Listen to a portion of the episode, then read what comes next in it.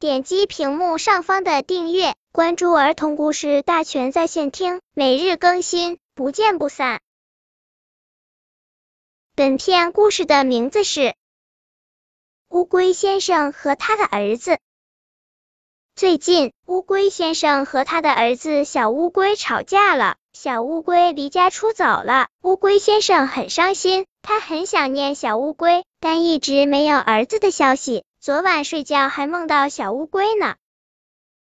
其实小乌龟离家后也很后悔，但它又不好意思回家，只好一直爬，一直爬，不知不觉爬到了乌龟婆婆那里。乌龟婆婆收留了它。乌龟婆婆知道原委后，把小乌龟送回了家。乌龟先生赶紧把乌龟婆婆请进厨房，请她吃他最喜欢吃的鱼和虾，谢谢她把儿子送回了家。